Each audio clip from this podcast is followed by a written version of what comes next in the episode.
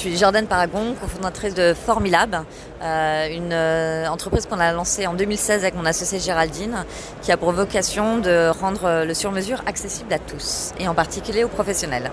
On produit euh, sans stock, à la demande, des sur-mesures en fonction des besoins de nos clients. Et on travaille beaucoup le bois, déjà parce que c'est une matière qui est naturelle, qui est vivante et qui a une âme, également parce qu'elle est particulièrement adaptée aux besoins sur-mesure. Et puis nous, pour nous, c'était important de faire rentrer la nature dans les bureaux dans les espaces de travail, euh, et puis de rendre aussi un peu à la nature pour chaque euh, table fabriquée, on plante un arbre et c'est une démarche qui est hyper importante pour nous. Sur la, valorisation de l'artisanat, ce qu'on voit surtout déjà, c'est qu'il y a une nouvelle génération d'artisans.